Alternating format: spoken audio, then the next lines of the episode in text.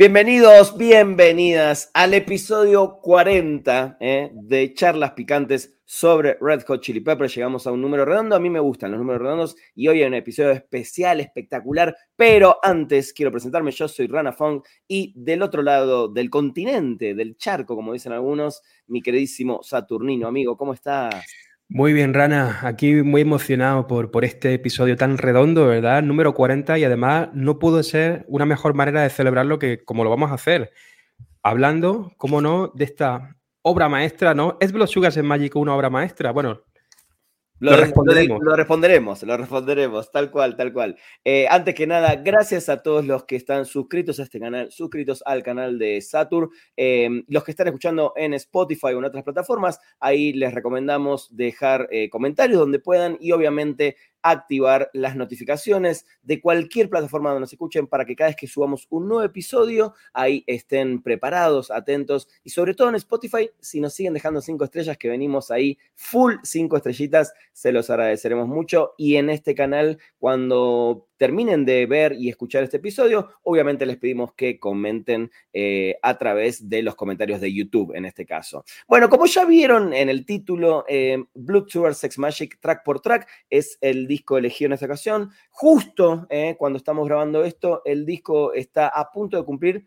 32 años. 32 añitos cumple ya. Parece que fue ayer cuando celebramos el 30 aniversario, ¿te acuerdas? Que hicimos un directo hablando del 30 aniversario y ahora ya son 32.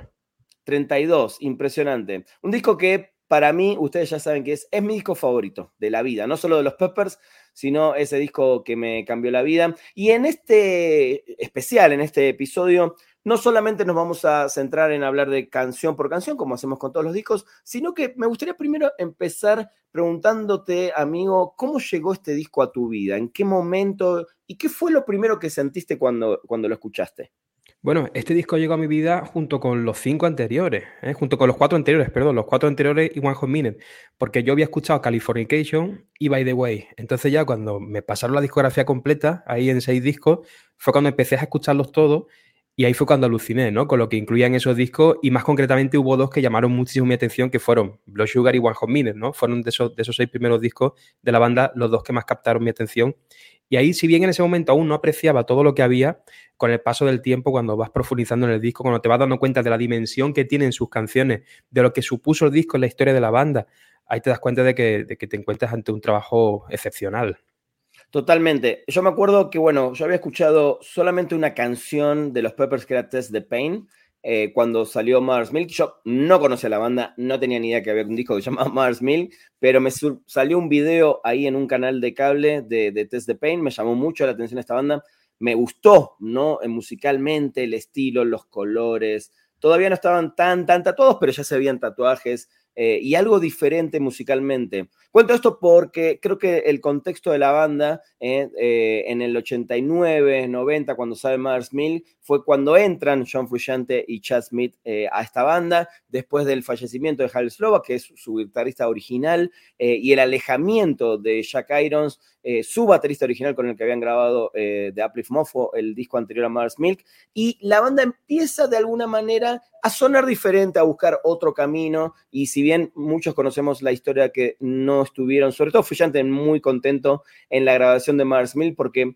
los, lo hicieron como sobregrabar muchísimas guitarras y, y en un estilo en el que él quizás no era el que más le gustaba. Eh, la banda de alguna manera empieza a consolidarse con Higher Ground, ¿no? A nivel de las radios, empieza a ser una banda que no solo era la banda eh, que estaba explotando en Los Ángeles, sino en Estados Unidos empezaba a hacerse más conocida, pero todavía no tenía el reconocimiento internacional. ¿Por qué? Yo creo, porque todavía no tenían ese hit que te hace meter ¿no? En, todas las radios, em, que inclusive algunos pueden llamar más comerciales. Todavía les faltaba dar un pasito. La banda eh, sabe que tiene un disco bajo la manga que podría ser ese, pero tampoco estaba convencida de seguir con la compañía de EMI eh, y aparece una oferta de Warner Bros. que la banda decide finalmente irse ¿no? a una compañía nueva y a trabajar con un productor que ya habían buscado, pero que él les había dicho, no, yo no puedo trabajar con una banda que, vivan en drogas y que vivan de, de fiesta, por decirlo de alguna manera,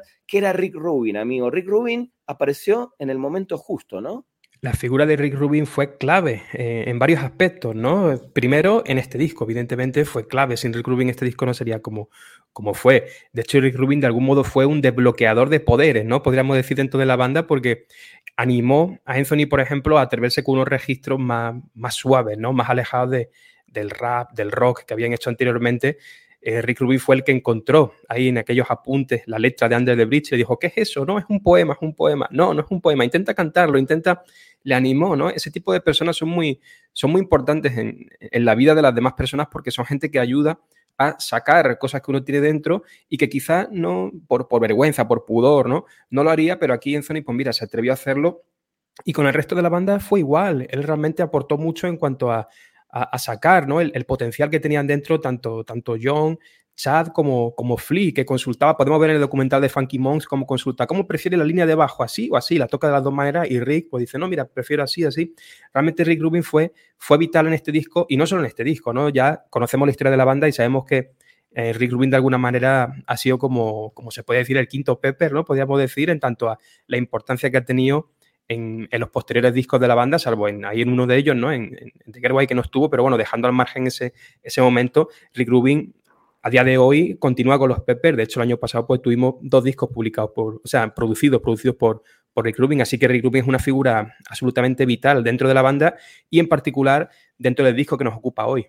Clave, clave totalmente. Eh, creo que uno de los, de los también consejos más importantes que tuvo, sobre todo con Flea, es tocar menos, ¿no? Porque Flea venía de ser un bajista, de meter slap, de meter por todos lados, y acá dijeron, bueno, ok, la banda tiene que sentirse toda, tiene que todo estar en su lugar, eh, y él mismo, y se ve lo que decías, ¿no? sobre todo en, Funky Monks, que para mí es un documental que hay que ver de la mano de, después de escuchar este disco, hay que automáticamente ir a ver Funky Monks, que justamente muestran el proceso de grabación en, esta famosa mansión en Los Ángeles, y él en un momento de Give It Away, ¿no? Que le dice, lo más sencillo, no, no toques tantas notas, ¿no?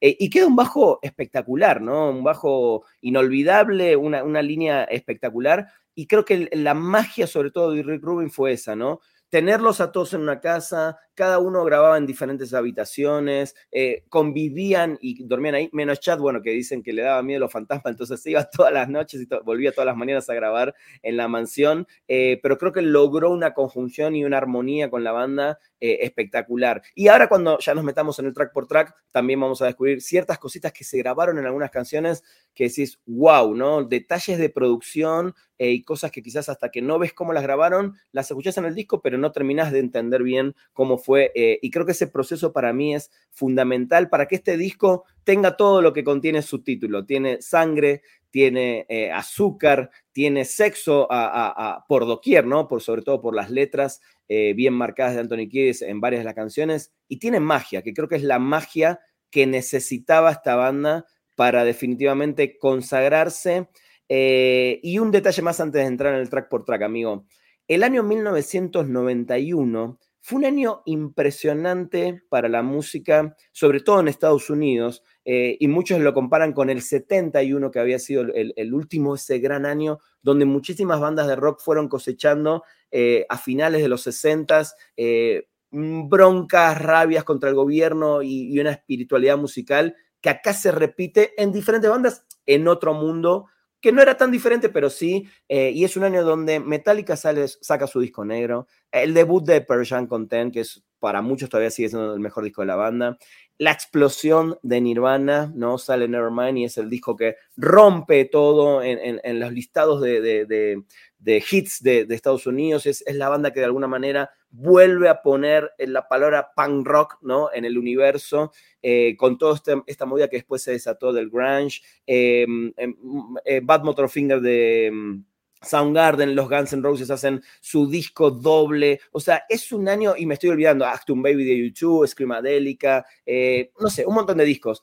Es una época que evidentemente el rock de Estados Unidos estaba necesitando un cambio y Blue Sex Magic creo que es un gran aporte para esa mezcla de el punk, mm, no tan punk de Los Ángeles, el funk con mezcla de rap, eh, el, cambio del rock alternativo junto a James Addiction. Creo que los Peppers supieron también meterse en esta oleada de grandes artistas que definitivamente despegaban con discazos como todos estos que nombramos, ¿no? Exactamente, este Blood Sugar es que irrumpió, ¿no? Irrumpió con muchísima fuerza dentro de, ese año plagado de discazos. Y es, difícil, es meritorio, ¿eh? en un año en el que hay tantos discos, es meritorio publicar uno que, destaque, ¿no? Que, que al menos mm, sobresalga junto con los demás, que esté como mínimo a la altura de los demás, ya a nivel personal cada uno tiene su favorito, evidentemente, ¿no? Pero son, son discos de enorme calidad, muchos de los que se publicaron ese año. Es que no es para menos, este disco, este disco contiene la química perfecta entre los cuatro. O sea, los cuatro miembros idóneos para la banda juntos, además en un momento de su vida con esa explosión también de la, de la juventud, ¿no? Un momento en el que la, mente está más abierta que nunca, más, más abierta a explorar la creatividad, gracias a, también a un productor que les permitía explorar, porque claro, con otros productores, otros productores como que ponen por encima de los músicos el concepto del disco. Yo creo que Rick dijo, que cada uno muestre lo que, lo que tenga que mostrar y déjense llevar, ¿no? Y eso fue lo que sucedió. Cuatro, cuatro músicos, cuatro artistas unidos cuatro palabras para el disco, ¿verdad? Blood Sugar Sex Magic, cuatro músicos, la química perfecta, eh, el lugar perfecto también, ¿no? La mansión ahí que también de alguna manera pues eso incentivaba a que, que ellos desarrollasen su, arte de un, modo más, de un modo más especial, más particular. Muchas son las anécdotas, ¿no? Relacionadas con, la mansión y todo esto. Y, fue, fue la, mezcla perfecta de elementos que, gustos aparte, porque cada uno puede decir, no, yo por ejemplo prefiero Californication, otro prefiere... Claro, Pero hay que decir que este disco realmente eh, es la cima de creatividad, yo diría, de los cuatro, ¿no? Porque el momento no pudo ser el, más óptimo. Estoy muy de acuerdo. Yo siempre voy a decir eso y como decís, después ya son los gustos los que eh, predominan en cada uno. En este caso a mí sí se me da eso, ¿no? Llegaron en un momento perfecto de mi vida, me cambiaron la, la visión musical. Para mí sí es el punto más alto de todos, por lo menos en conjunto. Quizá después como músicos, obviamente, sobre todo eh, y Fluyante, son músicos que como músicos crecen porque van aprendiendo, eh, se juntan con otras figuras a tocar, eh, graban discos, bueno, Fluyante después eh, graba una cantidad de discos solistas, etcétera, pero creo que esa conjunción llega en el momento justo y creo que la juventud que, que nombraste recién tiene mucho que ver también, ¿no? La salida de procesos de adicciones y de muchas cosas. Vamos a hacer el track por track, vamos a después contar un poquito también del arte del disco eh, y de lo que sucedió después, porque mm, sigue formando parte de este disco todo lo que fue la gira, los problemas y un montón de cosas. Pero si te parece, amigo, porque hoy nos vamos a tomar eh, un poquito más de tiempo porque sentimos que este disco es fundamental para la historia de la música, por ende, para la historia de esta banda. Eh, arranquemos, si querés, por el track por track, cada uno va a dar sus apreciaciones de las canciones y después cerramos un poquito más con el arte, que creo que es una cosa espectacular, las fotos, la gira y todo lo que vino después. ¿Te parece si arrancamos con eh, The Power of Equality. The Power of Equality. Este arranque es espectacular. O sea, es un inicio que realmente te, sitúa dentro del sonido del disco. Eh, es, una canción que, digamos, enlaza un poco con, con, la parte anterior de la banda ahí por, por el modo en el que Anthony rapea, ¿no? Porque realmente es una canción con mucha, con mucha crítica social, donde Anthony rapea, donde la banda está en un estado óptimo, ¿no? Es una canción de apertura perfecta para el disco y que también podría ser una canción perfecta de apertura para, para un concierto como ya viviste tú, ¿no? En, algún momento. En Argentina nos pasó en La Palusa, en 2014 fue magnífica y creo que acá a mí también lo que me gusta mucho es la letra, es una de mis letras favoritas, por lo menos de este disco, y no te digo de la historia de la banda, pero siento que Anthony Kiedis también eh, se jugó un poquito más, ¿no? A hablar de esta parte de la injusticia social, de justamente, ¿no? La igualdad, hablar en contra de los políticos eh, y de su propia experiencia personal. Creo que The Power of Equality, para mí, uno de los mejores arranques de, un disco de los Peppers y se empezaba a sentir un poco esto que decíamos, ¿no? Eh, esta combinación de cuatro músicos que experimentaban un poco con una música que no era quizás la más apta para los oídos de todo el mundo, pero que creo que, es un gran, gran arranque del disco. Eh, seguimos con una de las canciones, sí, una de mis favoritas de la vida, que es If You Have to Ask. Ahí aparece nuevamente ese famoso funk, funky, eh, que caracterizaba un poco a la banda cuando decían, ¿qué hace esta banda? Ah, es una mezcla de funk, punk, metal, rap. Bueno, el, funk de If You Have to Ask creo que es uno de mis favoritos de todos los funks de la banda. Eh, es perfecta para una canción 2, esa, esa guitarrita bien bien, marcada, funky, y esa voz tan sensual, sexual eh, de Anthony Kiedis para, para este, que para mí es uno de los mejores temas del disco y además terminó siendo el último single de este disco. Sí, sí, es que la, estoy escuchando en mi mente y, y, no puedes evitar moverte porque ese, ese riff, ¿no? El fraseo de, de, de, John es espectacular y cómo Anthony canta con esa voz primero, como ahí esa voz más, más profunda, ¿no? Más grave, hasta que llega el estribillo hiper funky. Me encanta esta canción y mencionar la parte final, el solo. El solo. El solo es una brutalidad que incluso se puede escuchar ahí a, ellos aplaudiendo en el estudio, ¿no? A lo que acababa de grabar ahí John Frusciante. Es una, una absoluta delicia de, de tema, un, Vamos, If You Had To para mí también es de mis favoritas. ¿eh? Yo que dentro de un top 5 de este disco la, la, incluyo, If You Had To, sí señor. Creo que otro de los grandes aciertos, no sé si fue 100% porque es un disco largo y la duración para que entre en los formatos físicos, sobre todo en vinilo, eh, hay que acortarla, ¿no? Hmm. Eh, pero es un disco que todas las canciones están pegaditas de alguna manera, algunas están entrelazadas, inclusive cuando escuchas el CD y adelantabas una canción, de repente ya se, había escuchado un pedacito del final o del principio en el final del anterior, ¿no? Era, era un juego bastante extraño cuando uno tenía el CD. Eh, y, no voy a dejar de decir que es un disco para mí que cuando lo escuchás con unos buenos audífonos te cambia absolutamente la percepción, porque justamente cómo están paneadas, em, eh, paneadas para el que no sabe, bueno, eh, algunas guitarras grabadas y puestas en el lado derecho del audífono, algunas en el izquierdo, y vas escuchando, como decías, esos aplausos, vocecitas, hasta un escupitajo de Flea se escucha en un momento, se, se, escuchan varios detalles que creo que a la larga, a nivel producción, hacen que el disco sea espectacular también desde ese lugar, ¿no? dime, ibas a decir. Sí, iba a pasar ya a, Breaking the Girl porque el, modo en que el contraste, ¿verdad? Que se, el contraste que encontramos entre If You Had To y Breaking the Girl es tremendo, pero de un modo fluido porque también el disco hay que decir que se siente como una unidad, no es un disco en el que eh, escuches algo fuera de lugar, todas las canciones están como bien hiladas, pero claro, Breaking the Girl es como un paso y aparte, ¿no? Es un punto y aparte dentro de lo que es el sonido del disco en una onda más mística, ¿verdad? Y con esa guitarra acústica, una canción que se nota como más profunda también, donde Anthony también en la letra narra ciertas preocupaciones que él tiene, ¿no? Referente al, estilo de vida que le proyectó su padre en su momento, ¿no?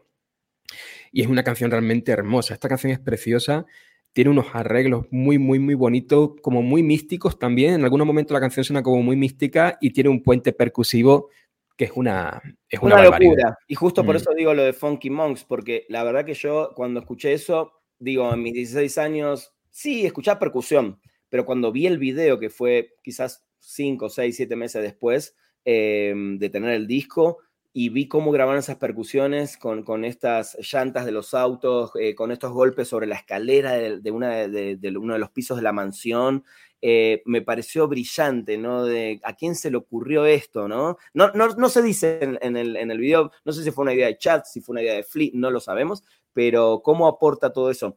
Y creo que también esta es la primer canción, por lo menos que suena en la discografía, 100% eh, acústica. 100% acústica, ¿no? Eh, no había una canción así antes en la discografía de los Peppers. Blood Sugar es el primer disco que yo compro, que yo accedo y que escucho completo de los Peppers, y cuando me fui para atrás buscando similitudes, no encuentro ningún disco, nada que, nada que tenga que ver con, Breaking the Gear. O sea, siento también que, como decías al principio, es una banda que también se empezó a animar a ser más melódica, a ir por otro rumbo, a, no tener miedo a decir a qué, al qué dirán, ¿no? Porque una banda que viene con una base de fans de de, más funk punk y escucha este tipo de cosas, no sé esa gente que ya seguía la banda, ¿qué habrán sentido cuando escucharon Breaking the Girl? Eh, ¿no? Debe haber sido muy extraño. Es, que, es que esta canción es impresionante, Rana. Es que el, el, el, bajo de Flea también, que no lo hemos mencionado, pero hace ahí. claro, y, la batería de Chad, ¿no? Que él lo cuenta en, el eh, Red Hot Rhythm Method, que es un, DVD que salió, un VHS DVD que salió eh, unos meses después, donde también toca con Flea, y que Flea le decía, él, no estaba encontrando bien la base, y le dice, probá con Manic Depression, ¿no? Con la base de baterías, tum,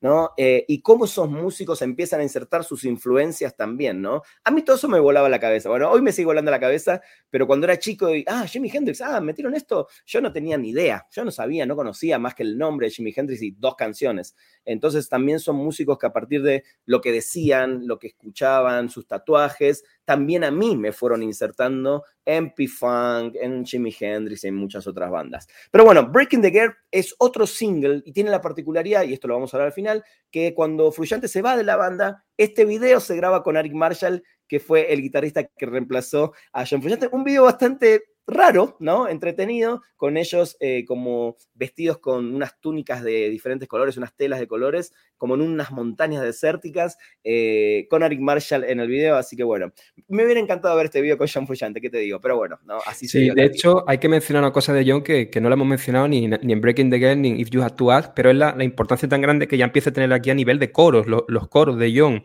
que él ya había cantado en, en Mother's Milk, evidentemente, pero en este disco se intensifica aún más.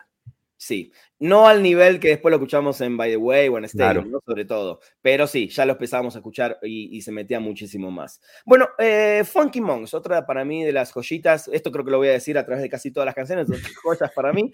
Pero también es esa canción diferente, esa canción que habla un poco de ellos, ¿no? Em, creo que e, ese funk diferente, eh, más rudo, más directo, más, em, no sé, no sé cómo, es una canción que a veces me cuesta mucho definir, pero creo que también es, es una de las grandes joyas de este disco. Como hablamos eh, a veces, eh, una canción que nos hubiera encantado ver en vivo una y otra vez.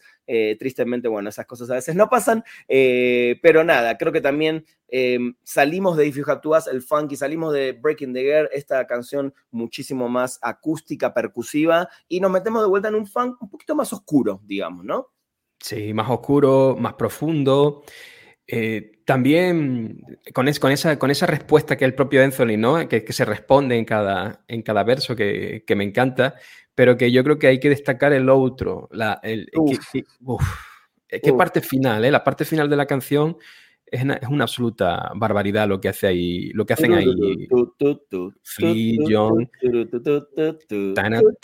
Es que es hermoso, es que es hermoso esa parte. Los mínimos detalles que hace Chad también en el hi-hat, ¿no? Todo, esta. Creo que gran parte de, lo que a mí me gusta siempre y siempre me gusta y sigue pasando por suerte en vivo es esto de estas, estas jams, ¿no? Porque no dejan de ser momentos donde hay improvisación. Eh, creo que es una banda que más allá de tener las canciones listas, armadas, pre, pre, pre mm, demeadas, etcétera, siempre se daban, o por lo menos en esta época se seguían dando ese momentito de, de, de jam, ¿no? De improvisación, y este auto puntualmente, creo que hay bastante de eso. Sí, Funky Monks realmente lo has dicho hace un ratito, pero qué lástima que, que la hayan tocado tan poco en directo, ¿verdad? De hecho, creo que la última vez fue la gira de Stadium y creo que fue una o dos veces por un concurso, algo así de radio, no sé.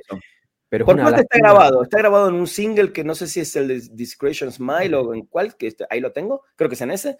Eh, así que por lo menos tenemos registro de eso. Eh, pero bueno, es una canción que sí creo que debería haber sido no infravalorada por la banda como el, el episodio anterior que grabamos. Pero bueno, llega uno de mis momentos favoritos, amigo. Este lo quiero presentar. Eh, Suck My Kiss para mí es una canción que definitivamente eh, habla de lo que es Red Hot Chili Peppers, ¿no? Eh, musicalmente, por lo menos. Bueno, un poco la letra también, por lo menos en esa época. Creo que justamente es, es esa canción que trae toda la energía que ellos internamente tienen y traían y por lo cual de alguna manera se, empezaban a consolidar como una banda de rock alternativo eh, em, con estas mezclas de rap y de funk. Eh, acá le metemos un poco de metal, ¿no? Creo que trae un poquito de más de la escuela de Slovak y un poquito quizás de lo que se había escuchado en Mars Milk de las guitarras de Fuyante. Eh, una canción con unos cortes impresionantes, o sea, una canción que tiene funk en, la célula de la canción, no, no, no, termina de ser un funk, termina siendo una canción bastante de las más pesadas, diría, por lo menos hasta esa época de los Red Hot Chili Peppers, eh, con una letra que creo que es libre de interpretación, eh, como muchas de las letras de Anthony Kiedis, sobre todo en este disco, eh, con unos cortes maravillosos. Creo que es una canción que al día de hoy la banda sabe que los representa bastante bien, sigue sonando bastante en vivo. y definitivamente es una de mis canciones favoritas de la historia de la banda obviamente de este disco. Ya llegaremos a la que creemos que es la, favorita de muchos y nuestras también. Pero Sock My Kiss es el, track 5, creo que es un punto de quiebre perfecto para una primera eh, etapa de, este, de, este, de esta primera parte del disco, ¿no? Sí, está perfecta, está perfecta en el lugar. Esta canción no me la imagino en un sitio que no sea aquí, en, la posición número 5. Ya sé que aquí le da mucha importancia al lugar que ocupan las canciones de los discos, ¿no? Y yo creo que esta está perfecta aquí. Esta canción que tiene, es que tiene, tiene un desarrollo tan, tan atractivo, ¿verdad? Un desarrollo tan efectivo con esos cortes que dices tú, ese estribillo, el solo está cuando tiene que estar. Realmente es un, temazo de los más duros, de los más duros de la banda hasta, hasta este momento y de los más duros del disco también, ¿eh? podríamos decir.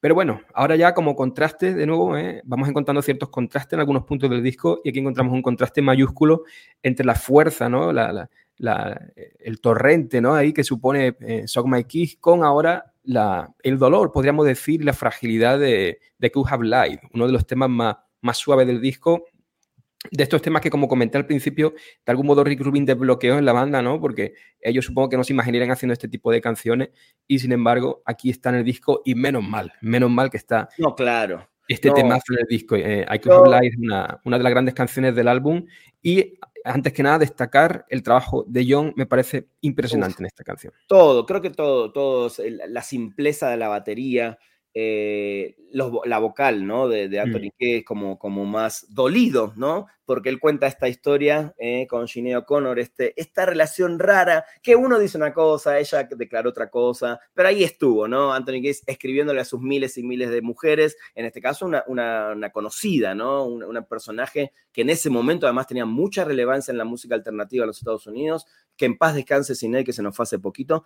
Em, creo que es una canción, yo siempre lo dije, si no hubiera estado Under the Bridge, para mí esta es una de mis canciones favoritas. Bueno, es una de mis canciones favoritas.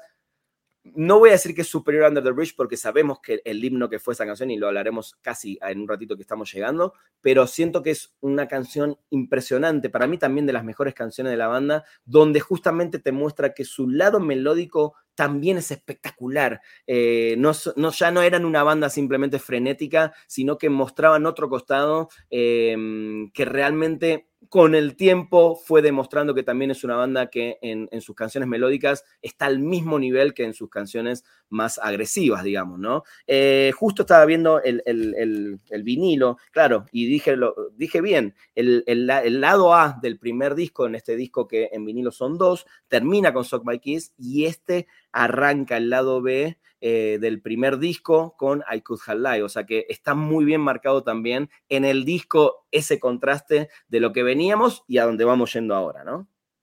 Exactamente, ah, porque ahora viene una de las grandes infravaloradas para mí de la discografía, que es Mellowships Linking V Major. Este tema es el groove, este, este tema tiene, tiene ahí un, un desarrollo súper atractivo, un estribillo que me encanta y, el solo de John, otro de los grandes momentos, es que en este disco los cuatro estaban desatados y John en particular eh, creó aquí grandes melodías de guitarra, grandes solos de guitarra. El momento de, lo voy a decir siempre, de Funky Monks, cuando se ve a John grabando el solo de esta canción, es de los mejores momentos de, cualquier material audiovisual de la banda, diría. El arrodilladito ahí en su habitación. esto creo que lo conté en algún live que hicimos en tu canal. Lo vuelvo a contar, justamente creo que este es el momento. En esta época, en el 92, 93, con mi banda de ese momento, mis amigos del secundario, estábamos buscando un guitarrista, porque obviamente de ser una banda de punk rock, como casi todos empiezan siendo una banda de punk rock, dijimos, no, yo quiero hacer un disco como Blue quiero ser los Chili Peppers de Argentina, eh, y a cada guitarrista que venía para eh, mostrar sus dotes y ver si se quedaba en la banda, le poníamos este video y este solo decíamos, a ver, si tocas esto, podrías tener chance de tocar en nuestra banda. Así que para mí también ese solo es icónico. Y lo que dijiste, creo que Creo que si Funkadelic hubiera conocido esta canción, le hubiera hecho un cover. Mira lo que te digo. Creo que esas bandas de los 70s que le marcaron el camino después a esto que escuchamos acá, eh, hubieran sido fans sobre todo de Mellow Ship, porque para mí también es una de las mejores canciones del disco. Em, de ahí nos vamos a The Riches and the Wicked, que también para mí también es otra de las canciones hiper infravaloradas, por la gente, por, eh, por la banda, jamás la tocaron. Eh, creo que es una canción espectacular también, eh, para también mostrar lo que venía después, que es quizás el hit más grande de la historia de la banda. Pero Richard and the Wicked, no sé, amigo, qué opinás. Siento que también esa canción que además me encanta que esté pegadita a Mellowship, porque mantiene un poco ese estilo punk, pero de vuelta un poco más ruda, un poquito más cruda. Con esa intro, ¿no? Pam, pam, pam, y, y la guitarra haciendo ¿no? Creo que también es una de las grandes canciones bastante infravaloradas por la gente, la que quizás si te nombran seis, siete canciones del disco, esta, esta no sale nunca, ¿no? no, nadie. Lamentablemente no sale y mira que es un temazo, ¿eh? Son como dos canciones infravaloradas que están ahí unidas con esa guitarra, como tú dices, que llega como acelerando, ¿no? Que llega ahí como acelerando un estribillo que me encanta. Y lo que más me gusta de la canción, yo creo que cuando termina el estribillo, cómo enlaza con la siguiente estrofa, con esa cadencia, esa, esa, guitarra que hace John que parece como una catarata, como que, va cayendo de un modo muy gentil, muy suave. Me encanta, o sea, a, mí me encanta esa parte, cómo enlaza el final del estribillo con las siguientes estrofas y Roatos and the Wicked, otra, otra de esas grandes canciones infravaloradas en definitiva, sí señor. Totalmente. Bueno, para cerrar justamente el lado 2 del disco 1 en lo que es el vinilo, y me imagino, no recuerdo bien, pero el cassette seguramente también cerraba su primera parte. Eh, ¿Podemos decir que Give It Away es la canción sí más famosa de la banda en todo sentido, literal de la palabra? Bueno, ahí está también Californication, ¿eh? como canción famosa, popular. Pero creo que Give It Away lo que tiene es que no sé, es más pegadiza, por decirlo de alguna manera. California es la melódica más famosa, se transformó quizás en la más famosa con el correr de los años, pero el Give It Away, Give It Away, hasta los que no les gustaba la banda se divertían haciendo esto. El Give It Away, como ponen algunos con K, el Give It Away. Give It Away. Y además con ese video, ¿no? Que, que salió eh, antes, porque fue, este fue el primer sencillo eh, de ellos, eh, bueno, se dice que están pintados de, dorado, de dorado pero como el video es en blanco y negro, se ven plateados en, este desierto de California, eh, haciendo unos bailes muy extraños, muy raros, muy de ellos, porque después lo veías a Flea, a Fuyante en vivo y te dabas cuenta de dónde salían esos movimientos, em, con Chad pegándole al tambor, con esos cuernos, eh, y, Anthony Case de alguna manera también mostrando sus partes íntimas sin sacarse la ropa, básicamente, pero ahí, ahí ya entendías ¿qué onda esta banda, no? Este concepto de, banda. Eh, y Give It Away para mí sí es la canción, para mí sí lo voy a decir, para mí sí es la canción más famosa de la banda. Eh, tan famosa que la terminaron metiendo en el Super Bowl, la, única oportunidad que tuvieron cuando tocaron con Bruno Mars. Eh, creo que es esa canción de fiesta, de festejo, de, alegría, de felicidad, de, de extravagancia. no sé, creo que Give It Away por más que uno ya esté cansado, porque la tocan todos los shows, la escuchamos mil y una vez, repetición en su momento en la TV, en la radio, yo creo que es una canción espectacular, que más allá de, olvidémonos de que es una canción que nos cansó al oído, quizás para muchos sí, o muchos no, pero creo que es una canción impresionante. Unas guitarras que yo particularmente no había escuchado y de vuelta, ese bajo sencillo, pero que lleva toda la canción. Sí, el bajo conduce. La canción, John está espléndido, Chad marca el ritmo a la perfección, Anthony fluye, vamos, fluye ahí como un río. Gran letra, gran letra. Gran letra también, ahí con, grandes referencias. Realmente, a lo largo del disco, en las letras encontramos muchas referencias culturales, ¿verdad? A otras bandas, así, al mundo del cine incluso, ¿no? Sí. Eh, es, un, es, un, es un disco muy rico también en eso, en referencia. Pero esta Give It Away, tú lo has dicho eh, algunos estamos cansados quizás de la canción de que sea tan famosa, ¿no? No es un tema que, digamos, me lo voy a poner aquí en mi casa, en el salón, no. Pero si tú estás en un concierto de los Pepe y suena esta canción, no hay huevos a que no saltes, o sea, o, bailes. Realmente esta canción te hace moverte, tiene algo que te contagia, ¿no? Y por eso fue tan importante en su momento y sigue siendo a día de hoy tan importante 32 años después, dentro de, dentro de la banda, ¿no? Que sigue. Si bien tuvimos el año pasado mm, un tramo de la gira en la que cerraban con By the Way, han vuelto de nuevo a cerrar con Give It Away porque quizá ellos mismos se dieron cuenta de que es la mejor para ellos, ¿no? Para cerrar y para, para el público en general. Yo prefiero por un poquito By the Way, pero por, otros motivos, pero Give It Away es una fiesta, realmente es la canción festiva de la banda por, por antonomasia. Es una fiesta, además ese final con, con los riffs de Black Sabbath. Es una locura. La verdad que es una locura. Me parece una canción espectacular. Eh, Siguiéndonos por el vinilo, vamos a dar vuelta y vamos a irnos al disco 2 y vos en tu caso, eh, el CD sigue completo, así que no te preocupes, pero en el cassette sí, seguramente alguien nos lo va a recordar, la verdad que tengo mi cassette ahí, me olvidé de agarrarlo. Em, no sé si es infravalorada porque es una banda, es una canción que la gente, eh, la banda la tocó mucho y la gente le gusta mucho, pero este también podría haber sido otro single para mí, definitivamente. Bueno, obviamente un disco tampoco puede tener 100 millones de singles, eh, pero Blood Sugar Sex Magic también es una canción para mí impresionante, con una energía única, con una voz de Anthony Kiedis que para mí no la volvió a repetir ni la había hecho nunca. Creo que tiene el tono perfecto entre semi-hablada, casi rapeada y con una explosión que yo sí extraño, esto lo dijimos varias veces, esa explosión de cuando él canta el estribillo de Blue Sex Magic, yo no la volví a escuchar más que en algunas canciones de One Hot Minute, por supuesto que es un disco inclusive más pesado, pero yo sí extraño un poquito este Anthony Kiedis más seductor. Claro que la letra de la canción da mucho para irse por ese lado, pero a mí me hace falta a veces el Anthony Kiedis de, de la canción, ni siquiera del disco, de la canción Blood Sugar Sex Magic, que tiene para mí las partes perfectas, tiene esa, no sé si te pasa, amigo, viste que hay intros de batería que escuchás de canciones clásicas de Led Zeppelin, no sé, de YouTube, de Metallica, y esta para mí es la intro clásica que nadie sabe, este, que todos saben cuál es, ¿no? Esa levantada de hi-hat, pum, pum, pa, y que cuando también lo hacen en vivo, todo el mundo ya sabe que viene esta canción. Me parece que es una canción espectacular que tranquilamente podría haber sido un corte del disco y además lleva el nombre del álbum. Sí, esta canción es alucinante, esta canción me vuelve loco. O sea, cada elemento de ella es perfecto. Eh, empezando por, por la batería, cómo entra ahí la guitarra, el bajo, Anthony cantando de ese modo ahí como tan, tan grave, tan profundo, ¿no? Que como tú has dicho luego contrasta enormemente con el estribillo, en una, explosión, en un florecer, ¿no? Nos podemos imaginar aquí a la, a la, a las rosas, ¿no? De, la portada floreciendo, abriéndose. Es un acto sexual real, musical. Sí, sí, sí. Una letra muy, muy evocadora. Hay también con, con su metáfora, con, con, con, imágenes muy, muy poderosas. Realmente esta canción me encanta, esta canción me gusta mucho y creo que es la perfecta para darle nombre al disco. Es decir, no podía haber un, nombre mejor para el disco que, el de esta canción.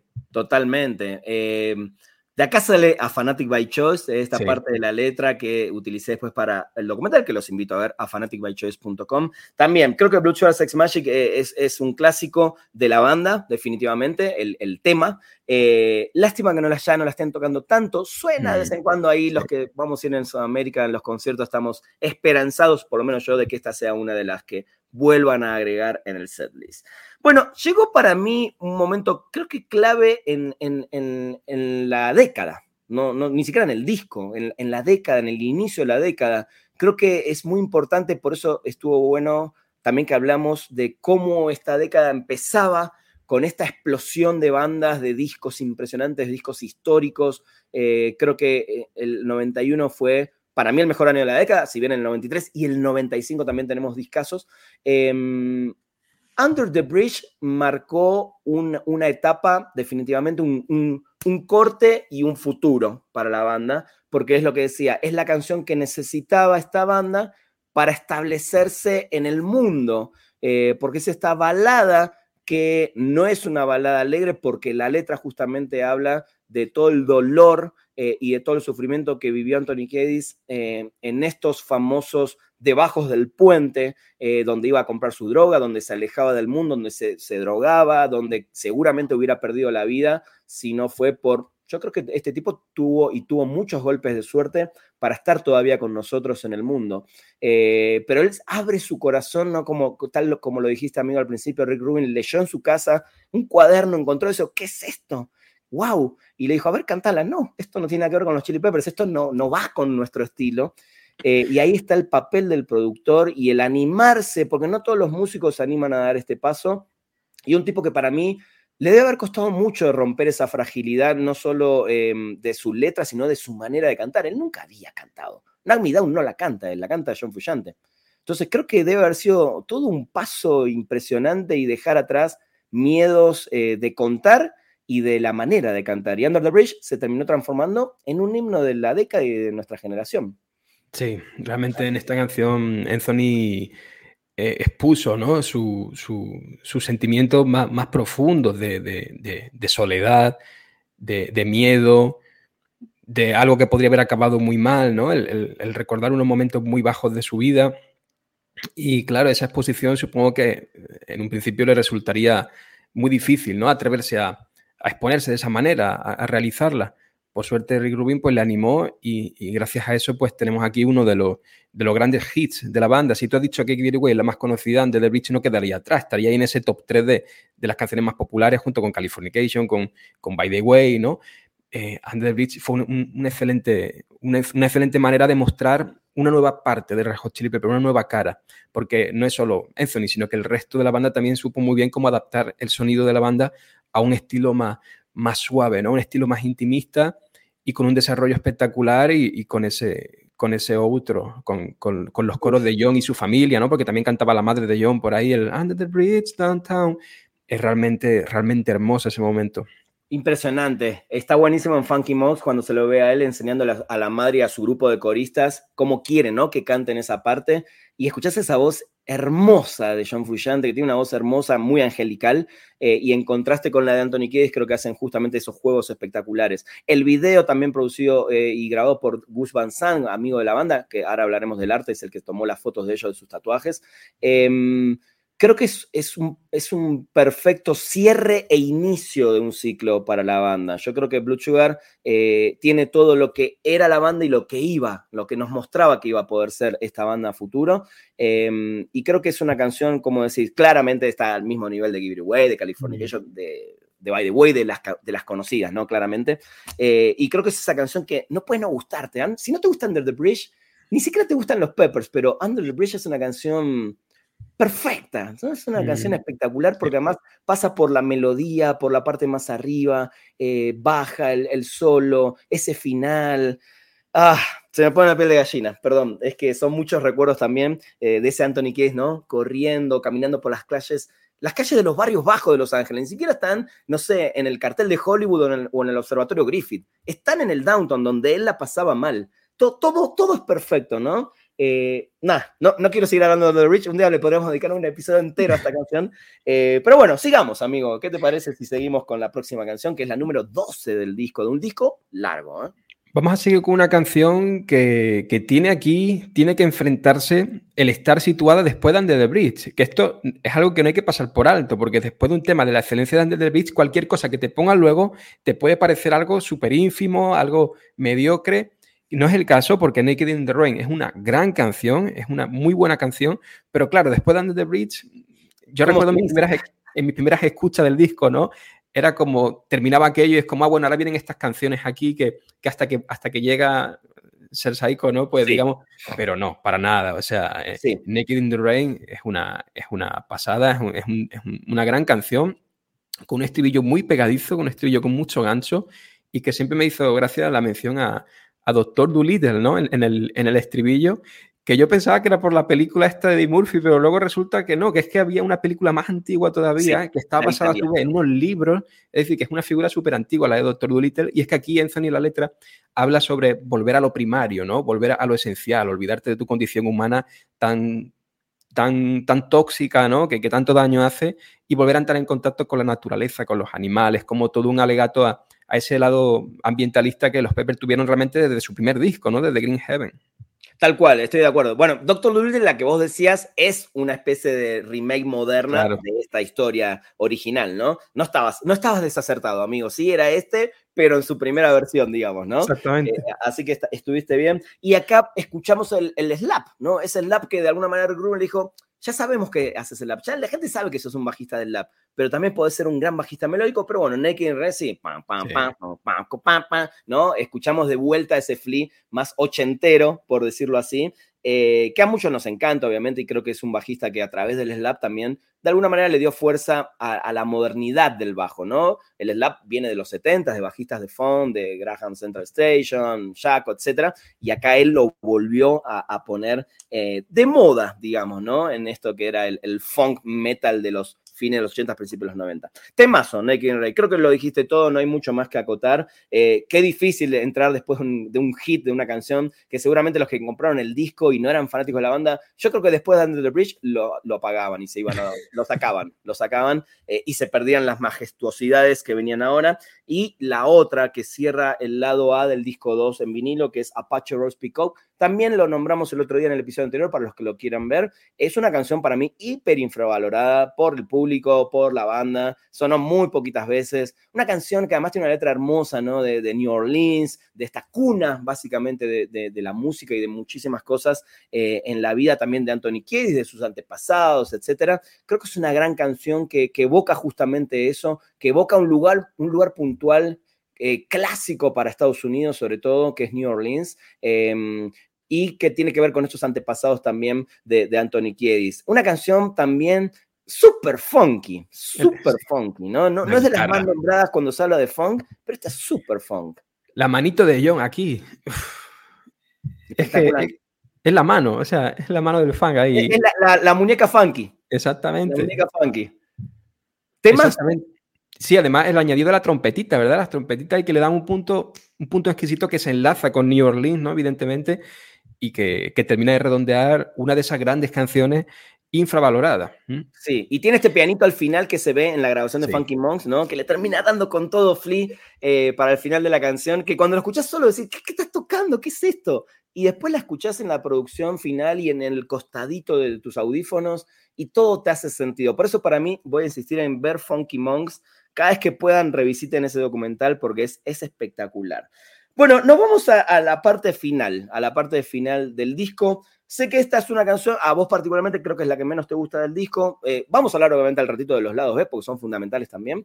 Eh, pero The Greeting Song es una canción que los mismos músicos, bueno, Flea y Anthony declararon básicamente que, bueno, Rick Rubin casi que nos obligó, eh, sobre todo a escribir esta letra, que quizás es la menos agraciada del disco, la letra creo que es la que menos sentido tiene, esta cosa de los autos y, las mujeres, eh, no porque la banda no hable de mujeres, porque justamente Anthony Kiedis de, de, lo que más habla, sobre todo en este disco, de eso, pero a mí, por ejemplo, déjame decirte que musicalmente sí se me hace una gran canción, musicalmente es una trompada esta canción, ¿no? Con momentos muy, muy buenos, eh, quizás la letra no, es de las peorcitas de este disco, quizás la peor, eh, pero lo que creo que nos da un poco de bronca es saber que una canción como Sika Mecánico quedó afuera y podría haber sido quizás la reemplazante directa de esta. No sé qué pensás ahí. Sí, eh, realmente si escuchas la guitarra de esta canción, hay ciertas similitudes en la manera de tocarla, en el, tono de la guitarra, hay similitudes con, con Sika Mecánico y yo creo que de alguna manera esta canción fue la culpable de que sí que Mecánico, de que sí que Mecánico no entrase en el disco.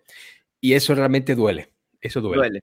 Duele. A mí, a mí sí me gusta de Brittinson, ¿eh? no, no, no, tengo nada en contra de la canción. La letra sí me parece media pava, eh, pero no, no, no es que digo, ah, ¿por qué pusieron esta? ¿Por qué no, la sacan? No, no. Eh, se me hace como que toda la obra completa está bien eh, balanzada y perfectamente cerrada. Pero claro, uno después escucha Zika y decís, esta, esta debería haber estado acá, ¿no? Eso debería haber estado, pero no estuvo. Pero bueno, vamos a pasar ya ahí al punto álgido, diría yo, del, del, disco, ¿no? Al menos para los que somos así, muy, estamos muy metidos en los Peppers. Como hemos dicho muchas veces, que ya no los tomamos a broma, el, ADN de los Peppers, esa expresión, el ADN... Tal cual, el ADN de los Peppers está incluido dentro de ser Psycho Sexy, es una canción que lo tiene todo, que... que, que no, pero te está salteando algo. Ah, My Lovely Man. Claro, pensé que cuando decías eso dije, claro, vamos a hablar de, de Skyler Slovak, te estaba saltando para mí la cabeza más fundamental en este disco. Tenía tantas ganas de hablar de ese Psycho que se me fue la cabeza y me adelanté, pero no, My Lovely Man. Es una canción impresionante. De temazo, y además eh, con la letra dedicada a Haile Slovak, ¿no? Claro. Eh, un temazo, un temazo que creo que tiene también esa, esa profundidad, eh, un poco que viene del funk y, de esta etapa de los Peppers. acá también hay un solo de magnífico. Eh, la letra, la batería, los cortes, creo que es otro gran momento de, este disco, sin dudas. Y da un poco de pena porque siempre lo decimos, creo que la gente a veces no llega a escuchar el disco entero, sobre todo cuando son tan largos. Y yo creo que esta canción, salvo que los, las que la escucharon en vivo o le que prestaron mucha atención a este disco, mucha gente la, ya se la pierde, no llega a escucharla. Una pena, una pena porque esta canción realmente, el ritmo que tiene, ¿verdad? Yo destaco mucho la parte, la parte rítmica. Tiene un ritmo súper llamativo, muy, muy adictivo. Y bueno, y el solo de John, ¿no? Eh, realmente es que es impresionante lo que hizo aquí en, esta canción. He tenido un cortocircuito, se me olvidó completamente, la salté ahí, quise ir a ser psycho, pero no, My Lovely me hay que reivindicarla porque además tiene ese elemento emocional de estar dedicado a, a Gilles Slovak, ¿no? Eh, que fue un, pues claro, un, amigo vital en la, vida de Anthony y de Flea y que sin él, pues no hubiese existido los Peppers eh, tal y como los conocemos, ¿no?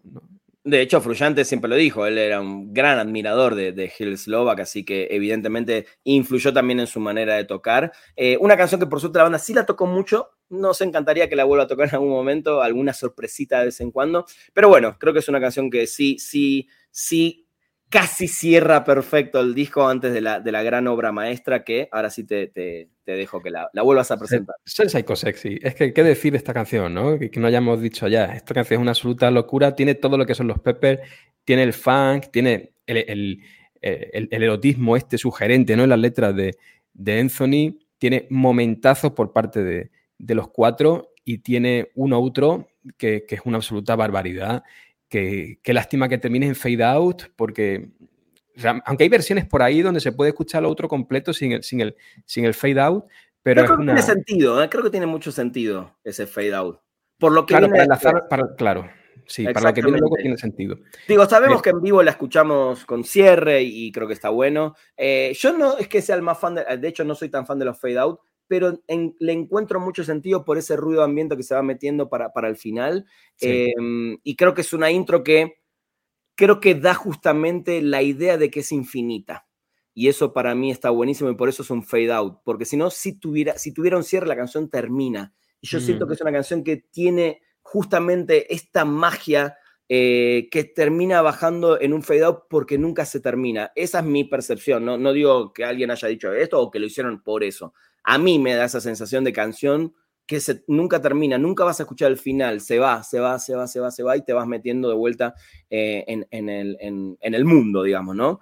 Para mí es una canción perfecta. Eh, si hay una canción perfecta en la historia, que no sé si serán 10, 15, 20, 30, 50, no lo sé, esta tiene que ser una eh, de esas listas. Si un día alguien, no sé, la Rolling Stone o estos que hacen listados, o nosotros mismos queremos hacer un listado de las 100 canciones perfectas de la historia, eh, y no porque sea solamente una de nuestras favoritas, creo que es la canción que tiene todo, ¿no? Tiene, tiene esos puentes maravillosos, tiene un solo espectacular, el, efecto del bajo, eh, la letra, el outro, como dijiste. Creo que Sir Psycho Sexy, cuando nos preguntan a nosotros dos en particular, eh, decime una canción que defina la banda, esta, ¿no? Definitivamente esta tiene todo eso. Es que además la, canción sabe cuándo bajar para luego volver a subir y sorprenderte, ¿no? En la parte así que se tranquiliza todo, el let me down, let me down, let me down, let me down, toda esa parte medio tranqui ahí que se genera y después ah, sube, ¿no? De nuevo con fuerza.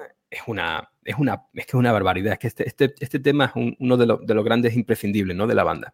Totalmente. Eh, eh, y acá viene un poco la discusión de algunos. Eh, para mí, The Yard Hot sí es un muy buen cierre para el disco. Puede ser que podría haber sido Sir Psycho Sexy, claramente, mm. pero creo que justamente no este fade out que te permite escucharlos a ellos y, de vuelta. Cuando ves Funky Monks, entendés que están ahí afuera eh, en una terraza grabando sus instrumentos, Chad pegando la batería con la mano, eh, en este cover de, Robert Johnson, un músico de principio del, del, 1900, un tipo que vivió además veintipico de años, un, un, guitarrista de blues, eh, que decís, ¿de dónde habrá salido? Bueno, obviamente tiene que ver con la letra, They Are Hot, ¿no? Pero creo que es una, una gran versión cortita, salvaje, rápida, bien ejecutada, eh, para escuchar después también ese, ese, silencio ruidoso de Los Ángeles de fondo. Eh, creo que es un gran cierre del disco, no sé qué opinas. Sí. Hace tiempo yo tenía ese conflicto, que después de escuchar Psycho era como, bueno, esto aquí al final eh, está simpático, pero hubiese preferido un final más, más a la altura ¿no? de, Psycho. Pero es cierto que con el tiempo como que he ido, he ido aceptando el disco tal y como es, he ido, he ido aceptando también ese, ese, final. Y de alguna manera es una forma de, enlazar con las raíces, ¿no? Las raíces de toda la música que hacen ellos. Evidentemente, si nos vamos en el tiempo atrás, las raíces están en el blues, ¿no? Ahí en principio de. En, principio de, de, aquella época, ¿no? De, Robert Johnson, al principio de los 900. Entonces, claro, es, una manera como también de rendir homenaje a, a, la música que sentó las bases e hizo que todo lo que luego se construyó encima tuviese, pudiese, pudiese existir, ¿no? Como fue el caso de, de este disco tan variado, tan completito y que termina pues con, de una manera divertida, de una manera pues como son los Peppers, no hay que olvidarnos, nunca tenemos que olvidarnos que los Peppers es una banda divertida, una banda que a pesar de que tiene sus momentos de profundidad, realmente ellos ya desde el principio venían cultivando ese sentido del humor, esa manera de ser tan alocada y pues es un final alocado, ¿no? También para restar un poco de seriedad al disco. Estoy de acuerdo, estoy de acuerdo. Amigo, el arte del disco es uno de los icónicos de la banda. Eh, es espectacular, están los cuatro eh, cada uno tiene asignado, bueno, el Blood Sugar Sex Magic. Eh, son las fotos que tomó Gus Van Sant, que es un director de cine, se podría decir bastante independiente, si bien tuvo sus películas un poquito más importantes, amigo de la banda. Él toma todas las fotos y está combinado con los dibujos de Henky Penky, que es este tatuador holandés que sobre todo Anthony Kiedis visitó bastante en los 80s y hasta el último año lo vimos ahí visitándolo. Eh, y él mismo rehizo en, esto, en este año anterior la portada con, dibujos y la gente la, podría, la podía adquirir. Y tiene la famosa foto que sabemos, sabemos que es la mano de John Fuyante, no la de Anthony Kiedis, eh, por más que los dos tengan ahí el loguito, eh, de estas fotos que tomó em, Gus Van. ¿Qué, qué opinas? y además, cuando abrís, no sé si tenés el librito a mano del CD, eh, yo me acuerdo también cuando abrías y veías todas sus fotos de los tatuajes y estos tipos ahí, eh, como en esa, en esa selva de, cerquita de la mansión, cerquita de donde grabaron ahí The Yard Hot. Esa foto para mí es espectacular, ¿no?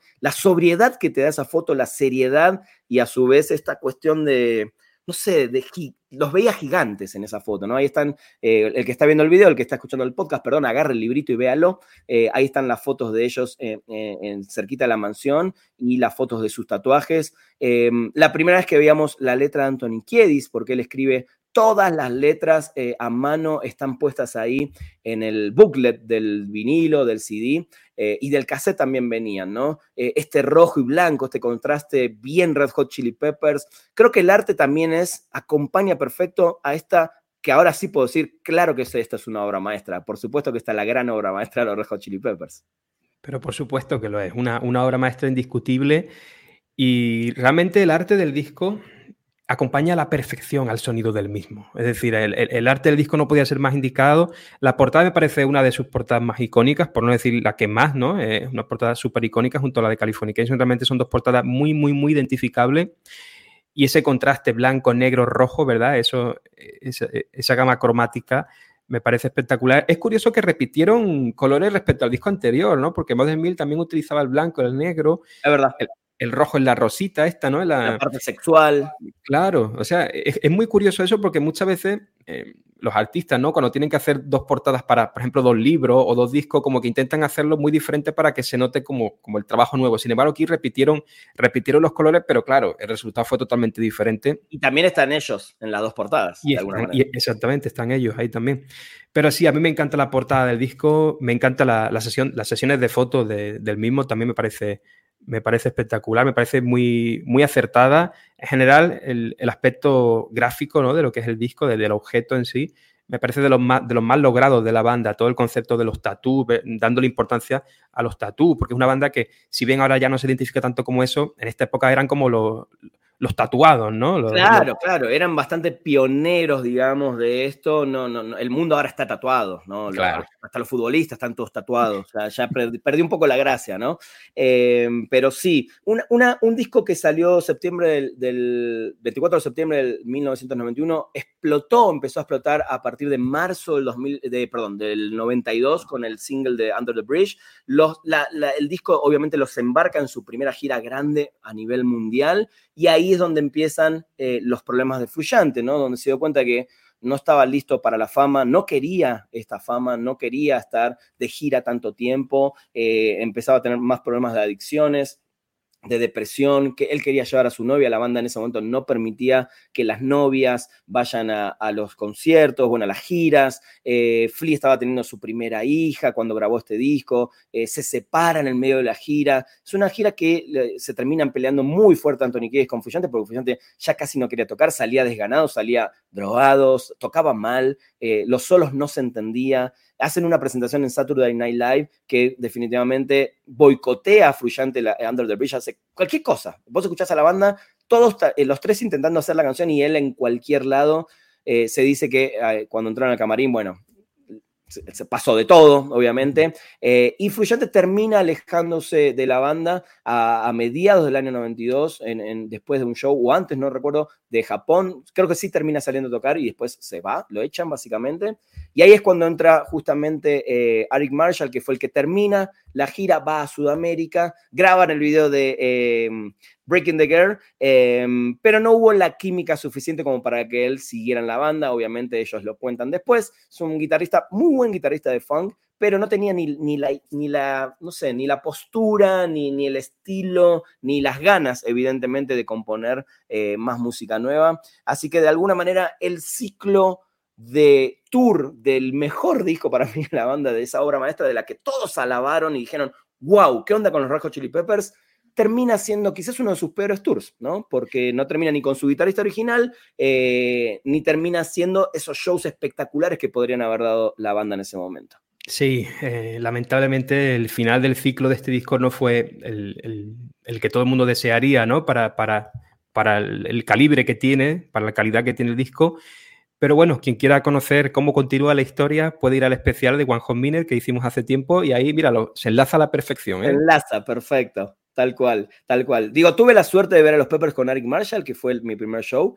Eh, y sí fue un gran show. Además, pensá, yo tenía 16 años y veía a mis ídolos por primera vez. Y el setlist estuvo increíble. Tipo, los tipos sí se los veía que estaban súper agotados. Eh, pero bueno, cascos de fuego, canciones de Blue Sugar, canciones de Uplift Mofo, etc. Fue un gran, gran show eh, en, ese sentido. Pero bueno, no, no fue lo que uno pretendía. Después, además, Después de eso nosotros vimos el, el, el Psychedelic eh, Sex Funk Deluxe y veíamos la energía que tenía John Fuyante en vivo con la banda eh, y uno quería o extrañó ese momento de John Fuyante en vivo que a nosotros nos tocó, nos tocó años después ver a, él con la banda. Eh, no sé si te queda algo más por decir, amigo, es un disco que aparece en casi todas las listas de los mejores discos de la década, de los 500 mejores discos de la historia. Eh, seguramente para muchos es el mejor disco de los Peppers, para otros no, pero creo que lo que no se puede negar es la obra maestra que terminaron haciendo eh, y que es un disco que los puso en la cima y, en boca de todos, ¿no? Blood Sugar Magic. Sí, totalmente. O sea, yo para cerrar, lo único que quiero decir es Blood Sugar Sex Magic, cuatro palabras, cuatro músicos conectados como, como como nunca estuvieron conectados, luego volvieron a conectar pero de otra manera, con otro estilo, con otra, en fin, eso es otra historia, pero realmente aquí yo creo que los cuatro mostraron lo que tenían que mostrar, conectaron a la perfección y, eso que no creo que haya alguien que esté escuchando esto y que no lo haya escuchado, pero, pero si es así. Tiene que, tener tres años y no haber escuchado música en su vida. Un imprescindible, un imprescindible dentro de la, de la banda, dentro de los 90 y dentro de la música en general. Satur, Blood Sugar Magic es una obra maestra. Sí lo es, sí lo es. Es una obra maestra. Eh, vamos a, obviamente, ya, ya tenemos prometido un, un, audio, bueno, un podcast, una charla sobre lados B, Soul to Squeeze, Zika Mecánico, Search and Destroy y otros covers eh, obviamente son parte de este disco. Solto Squids terminó ganándose el lugar de single con un video, con las actuaciones en vivo y que la gente amó. Zika Mecánico no corrió con esa misma suerte, pero es mi lado B favorito. Pero, ¿qué te parece si obviamente los metemos en nuestro episodio de lado B para darle la, notoriedad y la repercusión que necesitan, sobre todo, eh, esas dos canciones? Claro, ahí hablaremos en profundidad de los singles y a mí sí que Mecánico me fascina, también es de mis visa y favoritas, pero bueno, ya, ya tendrán su momento de gloria. Totalmente. Eh, gente, cuéntenos, eh, después de este, uno de los episodios más largos, sabíamos, lo dijimos con Satur, no nos limitemos porque creemos que Blood Sugar tiene, tiene tanto. Eh, podremos seguir hablando, pero creo que es un gran resumen el que hicimos, el track por track, el momento de la salida del disco, etcétera, y lo que sucedió después. Déjennos en los comentarios ¿Qué opinan de este disco? Sus canciones favoritas, si les sobra, si les falta, qué hubieran hecho ustedes si hubieran sido Rick Rubin. Cuéntenos cuándo lo escucharon por primera vez, todo lo que quieran en los comentarios si están viendo este video en YouTube. Eh, en Spotify no pueden dejar comentarios, pero eh, obviamente pueden venirse si están escuchando el podcast también a nuestros canales o a nuestras cuentas, en mi caso, arroba ranafunk en todas las redes sociales. Amigo, eh, ¿cómo te encuentran en las redes sociales? Ahí Saturnino Cretino en Instagram, eh, comenta discos en YouTube y Saturnino comenta a secas en, Twitch, donde hablamos de música y muchas más cosas. Así que bueno, muchas gracias por haber estado aquí, por habernos estado escuchando hablar de este disco maravilloso. Espero, esperamos que lo, que lo hayáis disfrutado y nos vemos en el, en el, próximo, en el próximo episodio. Totalmente. Amigos, eh, gracias por sus comentarios, gracias por escucharnos. Ojalá hayan llegado a escuchar este episodio hasta el final. Sé que es largo, como el disco del que acabamos de hablar. Así que de mi lado nada más, los saludo y también nos encontramos en un próximo episodio. Adiós. Gracias por estar ahí.